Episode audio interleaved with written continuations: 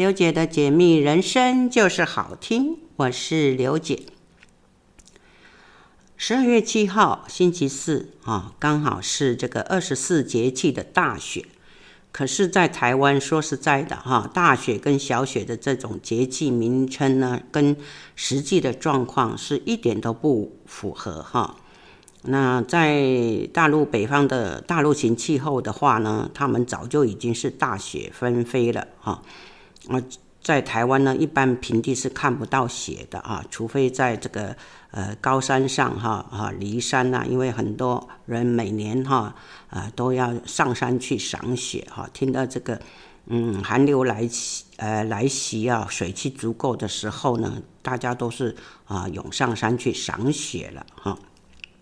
那希望现在呃天气渐渐的是转凉了哈，转冷了，所以呃希望听众朋友们呢啊、真的要好好保护自己哈，尤其现在是流感正流行的时候啊，那也要去打这个啊流感的疫苗之类的哈，一定要好保护好自己的身体啊健康啊。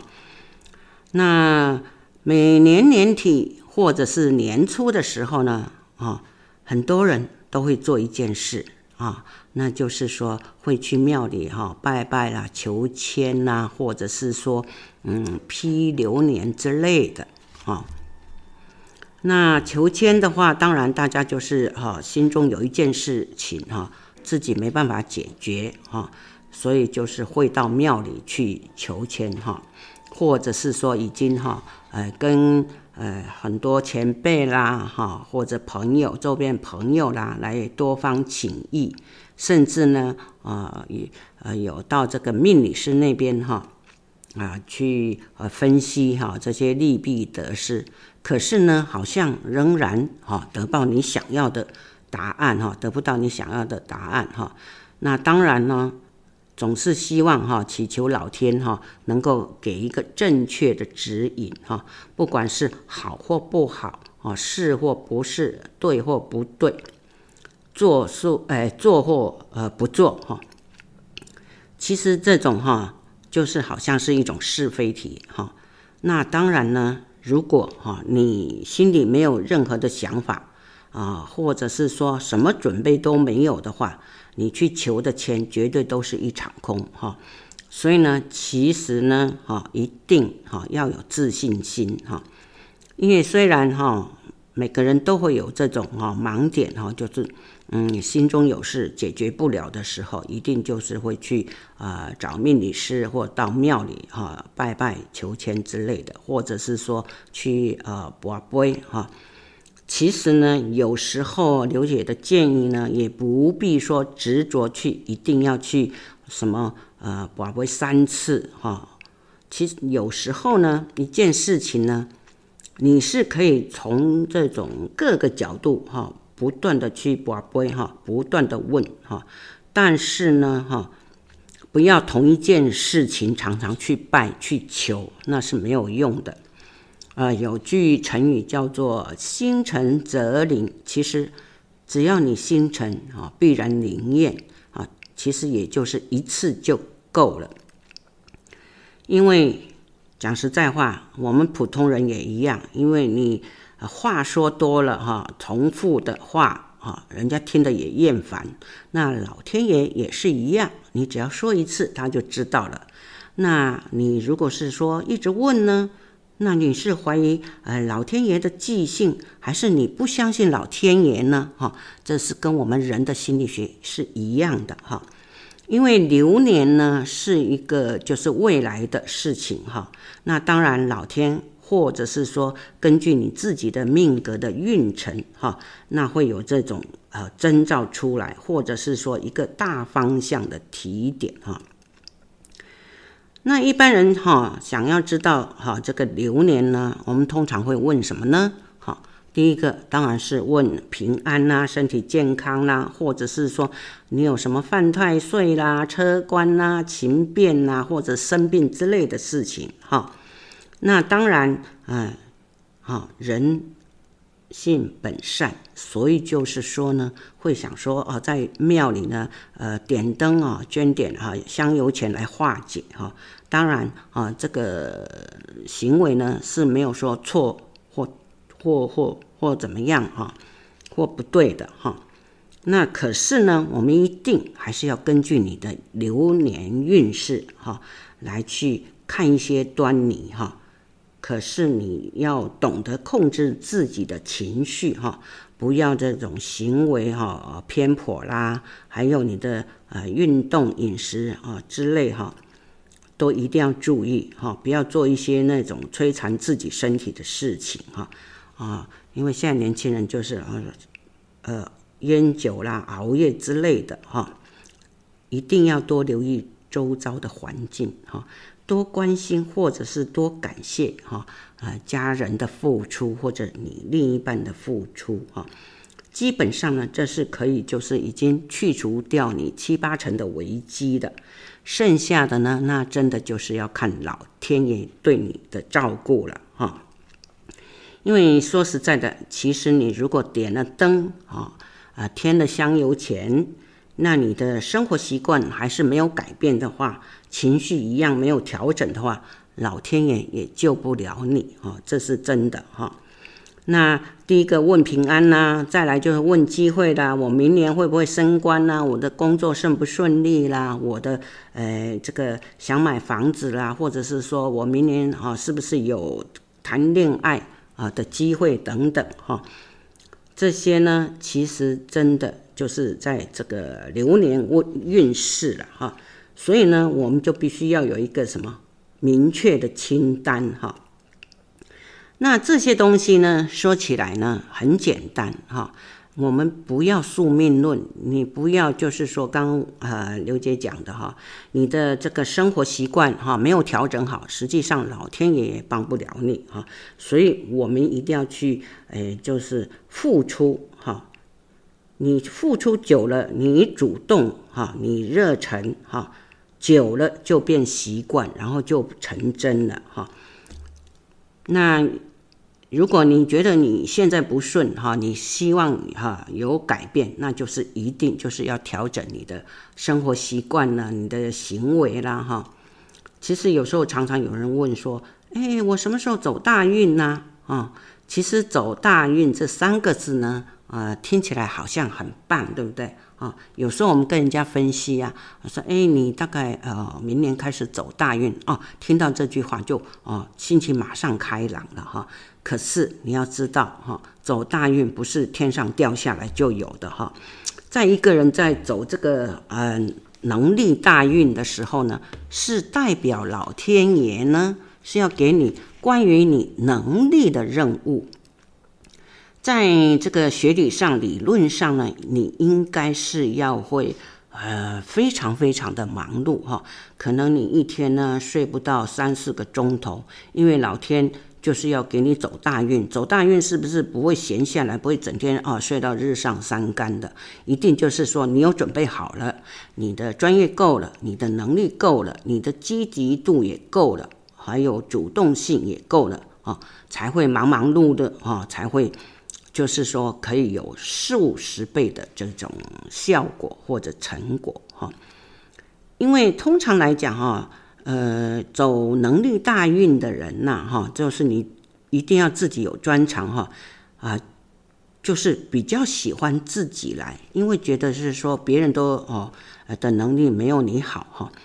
所以认为自己来的话又快又好哈，那不愿意授权哈。忍不了啊、这种哈、别人的这种拖拖拉拉啦哈，或者是说，哎，你是急性子，因为你什么都懂嘛，你是属于哈、能力专长啊，超人一等的啊，别人可能不熟悉。那这个时候呢，如果你的专业不行，你的体力不行，你也不愿意，就是说请旁人协助你哈，或者授权的话，而且你是无法忍受他人能力比你差的时候呢？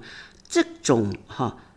大运呢，反而是对你是一种压力哦，因为你的忙碌哈，会换来的是你的呃员工属下，因为没有发挥的通空间，因为你自己都把它做了哈，或者是说你你因为觉得说我自己啊运气上来了，所以什么都是为所欲为哈，可能你的情绪会比较高亢，比较高傲，那别人会受不了你的这种哈呃情绪行为的失控，反而就离开你了，甚至会这个啊众叛亲离。那这种大运呢，反而是会变成你的梦魇哈，这一点要非常的小心哈，因为走大运还是一样哈。现在呢，就是要靠团队的合作哈，不是你一个人哈能力型啊就可以的哈，或者是说呃别人能力没有你好哈，你认为哎我现在是走大运啊，不管别人怎么样，我一定行的哈，这一点哈啊就是不能够。啊，用这种哈想法来想哈，因为呢，你哈你自己的专业能力提升，在大运的时候能力提升了哈，你的这个习惯行为也是哈有调整了哈，情绪控管好的时候呢，表示你是走向正面的轨道哈。那大运来的时候，也就是说你已经。全部做好准备了，所以是轻而易举哈啊，你也不会说啊抱怨工作不顺呐，或者是说呃你的心哎会去排斥他人，那你会把每件事情都做好，好这样子的话，大运还才是会真正的跟随着你哈。所以呢，有时候呢，我们就是说想要有钱呢。啊，就必须要先爱钱哈，一毛一分哈都不能够浪费哈，不能觉得说，哎呀，这小钱没问题。实际上，我们就是慢慢的哈，从小去累积而变大的哈。那我们就是顺便就要努力的开源，而不是要节流。尤其现在这个物价上涨哈，这个通货膨胀的时候呢，真的再怎么节流哈，还是懒哈。还有这个生活支出还是不够的，会捉襟见肘哈，所以呢，一定要开源哈，甚至开源的比例要高过你节流的比例哈，你要想方法哈，找人协助啦哈，这样子你才会呃这个呃启动你未来的财运哈，才会让你赚钱的能量哈。越来越强大哈。那大运来一定就是说。啊、胆子不能小哈，但是也不能就是说呃为非作歹哈。那我们必须要就是学习这种哈，呃有钱人的想法做法哈。这个哈不是要去啊，就是呃虚伪哈，或者是说要去跟呃上流社会去做比较，而是你去观察上流社会上层人的呃这种企业家他是怎么经营的哈，怎么经营他个人的。啊，那当然有时候，嗯，刘姐常常就是会面试到一些清洁员哈，常常邋里邋遢来的哈，呃呃，头发不梳啦，或者太长啦，胡子不刮之类的，衣服就是皱巴巴的。说实在话，他来面试说他很会做清洁，真的，刘姐完全不会相信。我们常讲的，哎，佛要金装，人要衣装哈，这一点，第一次面试还是一样。虽然我们口袋没有那么深，但是我们穿干净整洁哈，去做面试，至少第一印象哈是会给这个业主会哎比较就是说观感比较好一点哈。所以说呢，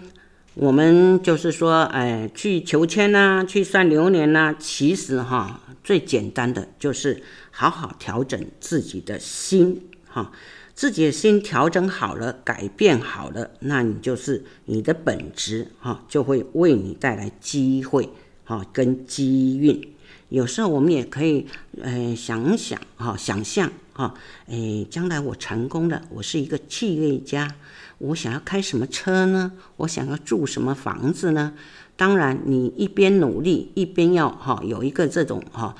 呃，幻，呃，算是幻象吧。但是啊、这个幻象呢，是要把它做成美梦成真哈。那自然而然，我们就是顺顺利利的哈，走向未来，呃，成功的未来哈。好，我们休息一下，待会儿呃，刘姐再继续跟大家来分享聊天。好，回到节目中来哈。嗯，上一期呢节目中呢有跟大家分享到，就是呃这个呃气场贵人的部分哈。那气场贵人呢哈，也就是说在这个九宫格里面哈，各个啊这个格子里面的数字呢哈，就是有很多种哈这种贵人哈，他跟你是有这种贵人之间的关系哈。那有九种哈，放在九宫格里面。那刘姐呢，在这边呢，跟大家再重复一次哈，重新跟大家分享一下哈。第一个名气贵人哈，名气贵人，也就是说，他能导能够引导一个人呢，在这个前前途发展或呃事业经营上哈，呈现出他的知名度，或者是说呢，呃，可以激发出你个人的名气跟声望哈。我们称他为名气贵人，也就是说，他的命宫总笔画数跟我是一样的，所以叫做名气贵人哈。譬如说，呃呃，这个我的命宫总笔画数是三十三，那如果是我的朋友或者是说我的客户里面啊，他的命宫总笔画数是有三十三的、二十四的，只要是相并六的。啊，他都是我的名气贵人，我们就是互为名气贵人哈。那这样子的话，我们就知道说，哦，这个人可以带给你哈什么样的机会哈。第二个啊，财气贵人，财气贵人呢，就是说他是能够引导一个人在前途发展或者事业经营上，是可以捕捉到赚钱的机会哈。甚至于会带给自己财气的啊，称之为财气贵人啊。那这样子的话哈，呃，大概大家就知道，哎，这个贵人，这个气场贵人能为你做什么？当然哈，嗯，有财气还是一样哈啊，你要去经营它哈，让它成为你哎可以哎引导你捕捉到赚钱的机会哈。再来第三个升格贵人啊，升格贵人呢，他就是可以引导你哈，在这个前途发展或者事业经营上，可以得到这个向上提升的机会，他是可以提升你的贵人哈，或者是说啊，让你啊自己的层级呢跳脱很高的，称为哈，跟这个升格贵人哈，称为升格贵人哈。再来哈，事业贵人，事业贵人呢，哈，就是能够引导一个人在这个前途发展或者事业经营上，哈，是可以打开你的视野、扩大格局，或者是说，呃，可以激发出自己的创意思维的，哈，我们称它叫做事业贵人。哦，但是哈，重点哈，事业贵人也是一样，他的层级要比你高。譬如说这个，呃，张小燕跟黄子佼啊，张小燕就是黄子佼的事业贵人哈，因为他就是带领他啊走向这个哈呃娱乐业，能够就是让他的啊发光发亮哈啊，这个是很重要的哈。再来。转机贵人，哈，转机贵人呢，就是说他是能引导一个人啊、在这个前途发展或者事业经营上是可以得到大转变的机会，哈，字面上都很清楚嘛，就是转机，让你得到大转变，哈，或者是说让你有新的人生转折者，啊，称之为转机贵人，哈。那再来呢？啊，是这个嗯，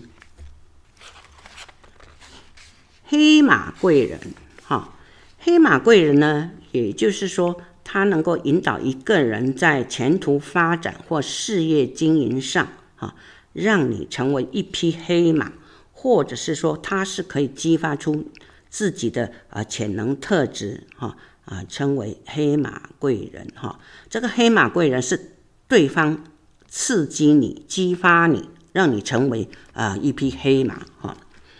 再来下一个奇迹贵人，奇迹贵人就是说引导一个人在呃前途发展或者呃事业经营上呢，会带给你奇迹，甚至于是可以让自己会有意想不到的收获者啊，称为啊奇迹贵人哈。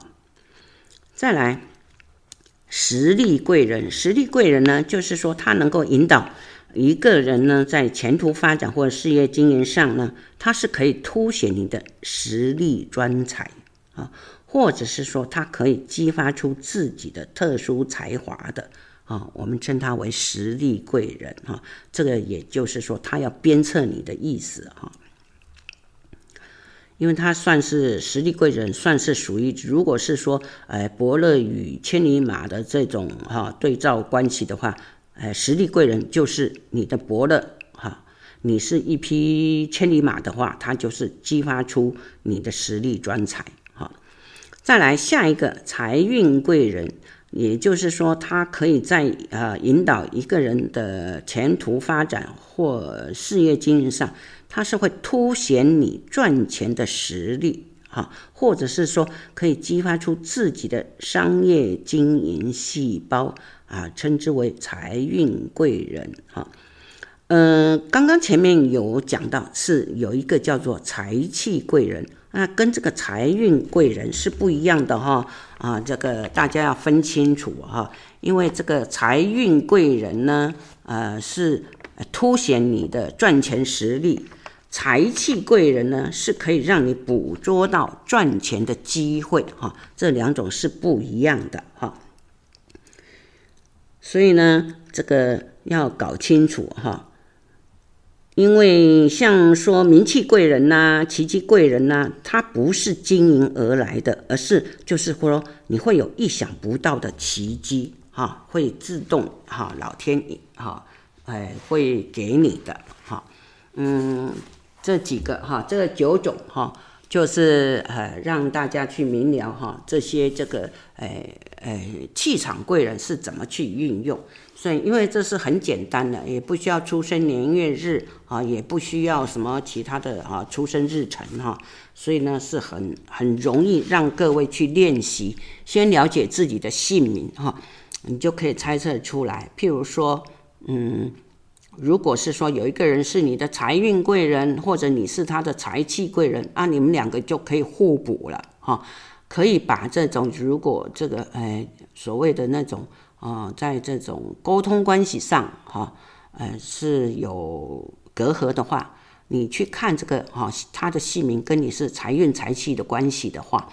那你就应该要改变对他的想法，因为最起码。他可能会给你带来赚钱的机会啊，可能会提升你赚钱的实力啊，所以要好好运用这种贵人的关系哈，而不要就是说，嗯，像很多就是公司里面很多这个有派系之分呐，或者是跟同事之间呢啊相处这个不和气，其实这个贵人你去正面去想，你会认为。哎，说，哎，他跟我是有名气相关的关系啊，贵人，那我是应该要好好的对待他，因为对待他好，等于就是他也是会反馈给你的嘛，哈。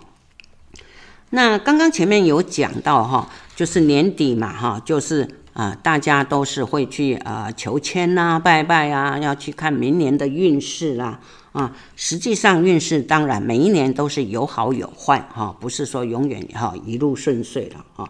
可是呢，在九宫学理上呢，其实我们这个流年呐、啊，十个流年呐、啊，其实我们还是可以，嗯，这叫做呃，讲个成语叫反败为胜，或者是说会让你哈、呃，调整你的这个嗯致命伤，或者是说呃这个流年不好的运势，我们可以帮你调整哈、出来哈、会有这个创造奇迹的机会点哈。其实呢，在这个学理上要怎么运用呢？哈啊，刘姐可以哈一个一个来跟大家来解说哈。因为像说我们要如何改变流年，我们的流年运势如果是在谷底的话，当然啊，你是要就是说啊，要用学习的心态哈，因为就是说九宫的这个运势嘛哈啊一圈对不对啊？以前有讲过嘛哈，就是呃胎。养长生、冠带、灵官、地旺、衰、病、死、绝，啊，这十个长生运程图哈。那我们可以把它画成四分之一个圆的话呢，在胎的一半还有养长生，这是属于就是起步的时候，因为胎嘛哈。胎的话，就是说，呃，就是已经怀开始怀胎了，也胚胎开始啊要长大了啊，在养啊长生啊，啊越来越大长大了。这时候就是在长生运的时候，我们就要加速了哈。那冠带临官哈，这是属于啊地旺哈一半是属于爬爬坡的哈。到地旺最顶端的时候呢，我们开始要减速了啊，因为往下坡了哈。那再来死绝，还有胎的一半呢，就是绝对要刹车，要做学习的，停顿一下啊，不要一直冲啊，因为你已经没有体力了。那如果是说我们的流年的运要怎么改变呢？哈，我们流年要如何来求生呢？哈，第一个哈，呃，胎起步哈，其实呢，哈，刘姐可以讲一个故事哈。我们可以用哈这个呃，听众朋友们有没有就是啊，呃，读过这个三十六计啊？三十六计里面的一个计谋叫做嗯借尸还魂哈。借尸还魂其实它的故事呢是来自于这个八仙中的这个李铁拐哈，因为他的魂魄啊，他是可以脱离他的身体去做这个云游四海。那有一天呢，呃，这个李铁拐呢，他就想要让他的灵魂出窍啊、想去云游四海，所以呢，他就告诉他的弟子哈，哎，请弟子们看守他的身体七天，啊、可是呢，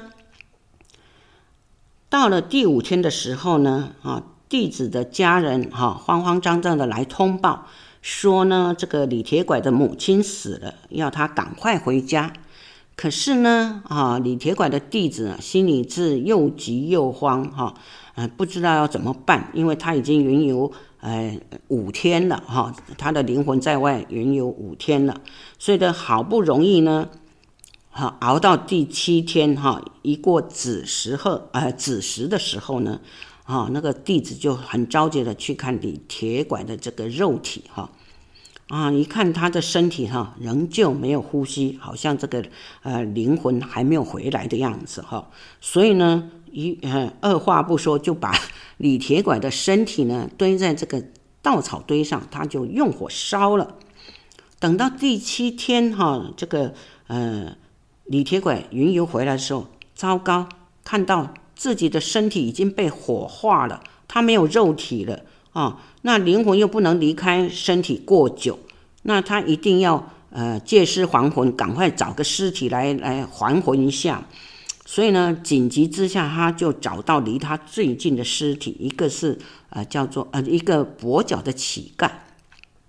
所以他就借尸还魂了啊、所以呢，也就是在这个八仙中的李铁拐的相貌啊，就是最为丑陋哈。这当然呢，很很有可能这也是一个民间的野史之类的哈，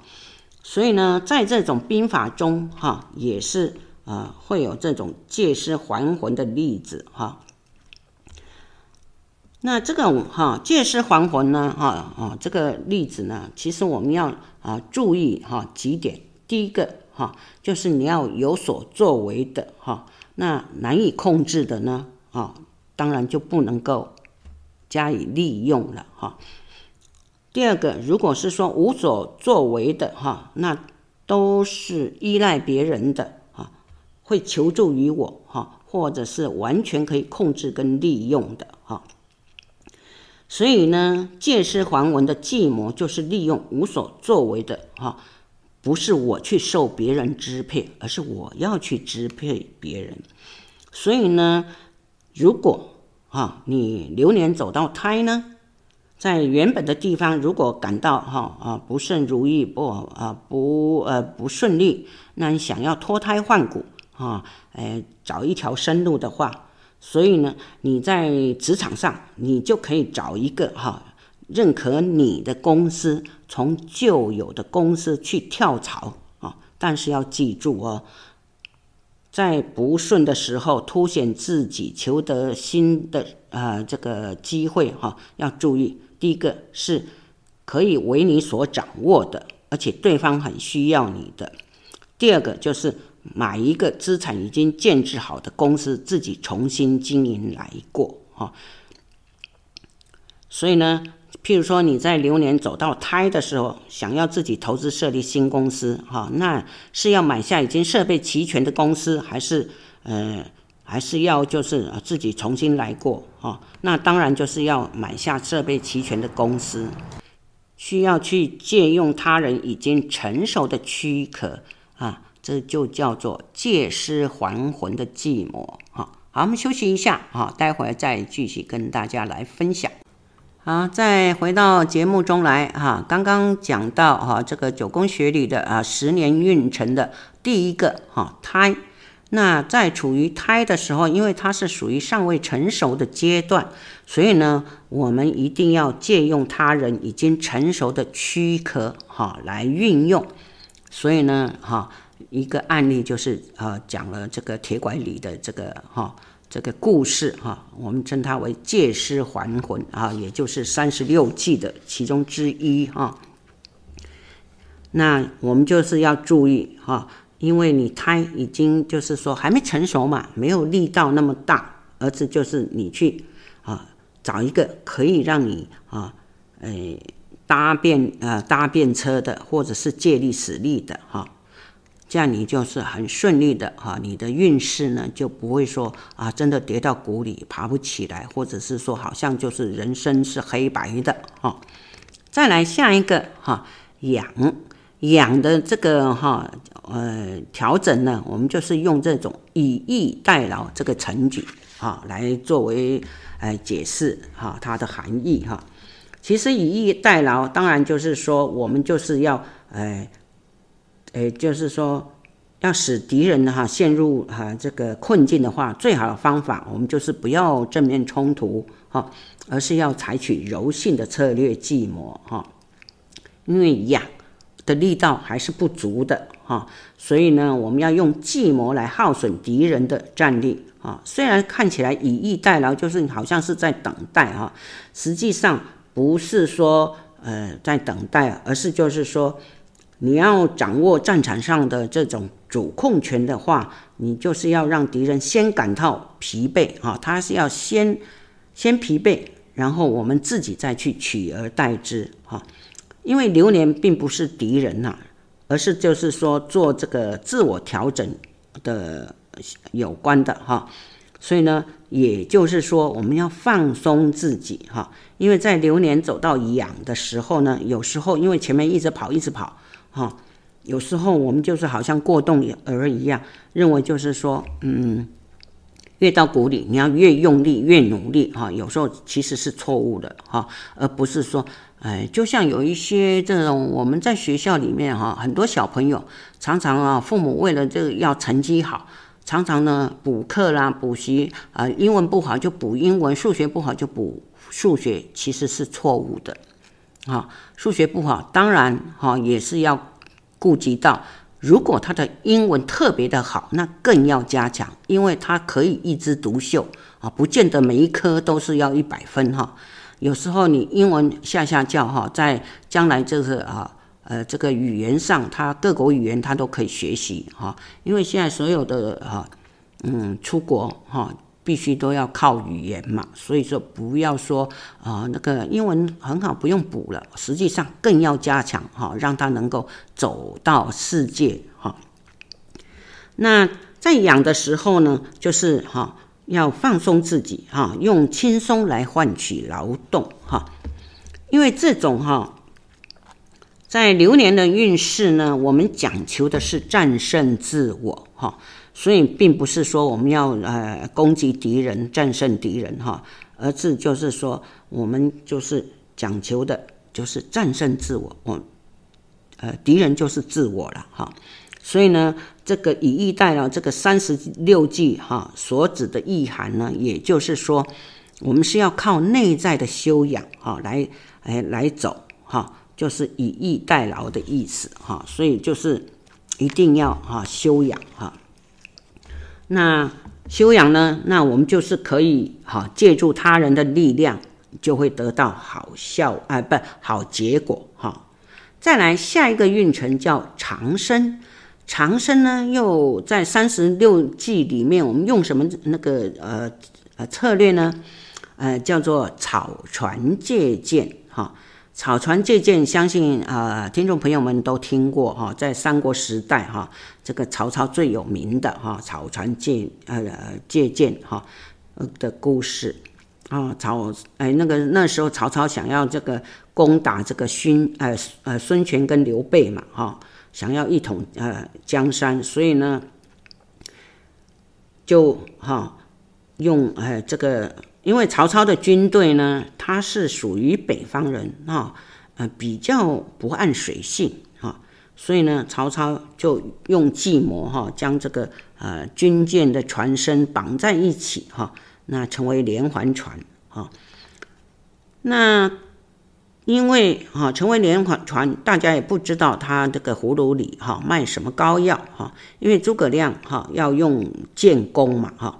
但是周瑜呢，执意就是南方的军队并没有足够数量的箭，所以哎，故意刁难呢啊，这个呃诸葛亮要他在这个十天之内哈，要呃造出十万支箭哈。那这个哈难题呢啊，倒还真的难不了啊，难不倒这个诸葛亮哈。所以呢，诸葛亮呢就让他的属下鲁肃就准备了二十只小船了啊，所以成为连环船嘛，绑在一起。那每只船上呢，哦，当然就是有二三十个兵士哈。那船上呢，全部用青布围幔哈，而且是插满稻草哈。那第一天呢，啊，也没什么动静哈。啊，第二天还是一样哈。第三天呢，哈，那诸葛亮答应要筹出十万支箭，哈，那一支箭也没没有看到，那当然呢，士兵们就很紧张了，哈。等到第三天的时候，在半夜时分呢，大雾漫天，哈，弥漫着整个海上，哈，那水上的雾气就是会伸手不见五指嘛，哈，因为大家常常开车，有时候开到，哎，这个。有雾气的这种高速公路那边，通常来讲哈都是很危险。譬如说台北林口那附近哈，通常天气一变，有时候雾气会很重，开车就要很小心哈。这时候呢，啊，这海上这个雾哈越来越大的时候，诸葛亮就是命令这些兵士的船队呢赶快前进哈啊，快要到哈啊这个啊。接近这个魏军哈营地的时候呢，哈诸葛亮就命令把船船队呢一字排开，然后命令军士在船上啊，就是敲锣打鼓啊，大吼大叫的哈。当然对方啊就吓坏了，鲁肃吓坏了，所以对诸葛亮说：“我们只有二十条小船，三百哎三百多人的士兵啊，那万一这个。”卫兵打来的时候呢，啊，我们怎么死的都不知道哈。但是呢，诸葛亮就胸有成竹，说他敢肯定哈，敌军绝对不会在大雾中出兵的哈。所以我们只要逍遥的坐在船里面喝酒了哈，等着好消息哈。那当然，这个敌军里面呢，听到这个锣鼓喧天呐，还有这个人声呐喊，哦，赶快就是以为人家要攻打过来了啊，所以就是召集这些大将去商议对策。那因为这个河上长江上这个浓雾重重嘛，所以也不知道敌人到底是怎么情况啊，因为都是呃这个漫天迷雾的哈，所以呢就派啊这个军队哈。就弓箭手啦，哈，乱箭射来射去的，哈，啊，就怕这个诸葛亮的军队会这个到岸上来登陆，哈，所以呢，敌军就派出了一万名的弓箭手，哈，到江边就是朝那个有声音的方向、呐喊声的方向去猛烈的射。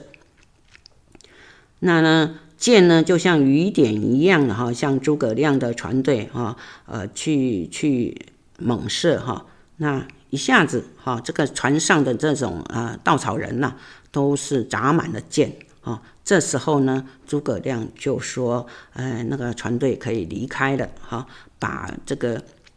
呃这个箭哈啊就呃送回啊到到那个啊兵营里面去了。到天亮的时候呢，雾哈也渐渐散去。这时候呢，敌军魏军呢才弄清楚发生什么事情哈，就很懊恼。”啊，那当然啦，诸葛亮的船队哈，到这个吴军哈的营地的时候呢，哈，那这个周瑜呢，已经就是说派遣这个兵士来等着搬箭哈。那结果呢，哈，经过清点呢，真的哈，船上的草，呃，这个稻草中呢，足足有十万支的箭哈。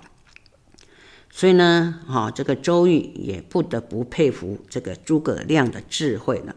那这个典故告诉我们，就是说，当我们流连在长生的时候呢，不能只靠外在的力量啊，自己也要借力使力。所谓借力使力，这个草船借箭所指的箭，其实就是我们呃学理上称的外界的资源哈，一定哈，大家要记住哈。草船借箭的意思是要借外界的资源，哈，这时候最重要的就是说，除了你周边的资源呐，还有你要求取所有人的力量之外，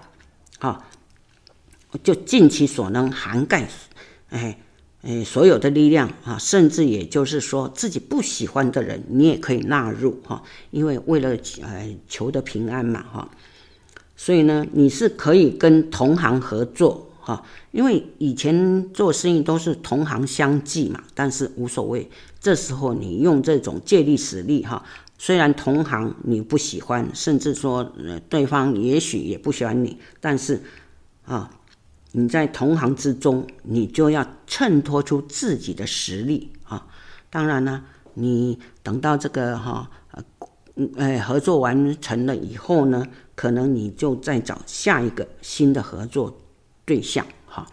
这个哎，听众朋友们要了解这个草船啊借箭的这个典故哈。那再来下一个这个运程叫冠带，冠带呢，我们就可以用这种美人计哈。那美人呢，也就是说我们欣赏别人哈。冠带是主要是要凸显自己。除了自己本质要好，那你也要修饰自己的外表哈，让他呃让别人呢这赏心悦目哈。因为我们当美人呢，是除了要拥有绝色的容貌之外呢，那你也必须要具备这种琴棋书画的专才。因此，在冠带的时候呢，一定要凸显自我的外观，还有专业能力哈。这个就是说，我们用美人计的方式，因为我们要当一个美人，那当个美人呢，我们就必须外表跟内在都要具备哈。再来下一个哈，这个长生运程叫做呃灵官，灵官呢哈，我们用抛砖引玉的方式，也就是说丢一回十哈，你给出去一，回来是十。也就是说，哎，等于是让啊，哎，他人来跟随你哈。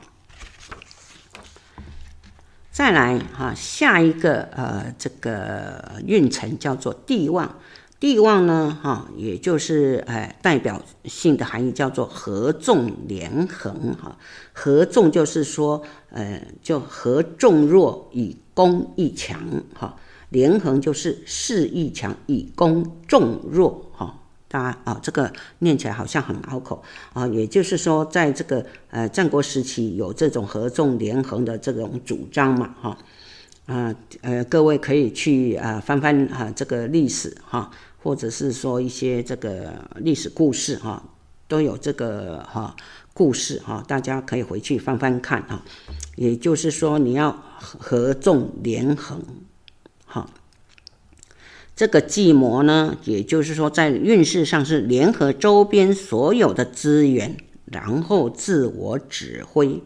那地旺这一年呢，就是说要与大家合在一起，在事业上也是一样的道理。所以呢，跟上级或下级一同合作，但合并是化为一哦，哈，是属于侵蚀哦。我们是合作哈，这一点哈，大家要啊啊这个。这样子的话，大家就知道说哦，每一年流年的运程，我就可以用这种方式来来做我未来的规划，你就不会那么呃，就是心里就是说啊、求神拜佛的，怎么样也找不出一个答案哈。嗯、学理上这边呢，就是很容易哈，让你去了解。好，今天就跟大家聊到这边，嗯，下一期呢，刘姐还会继续好再跟大家聊这个流年求生哈的方式哈。好，拜拜。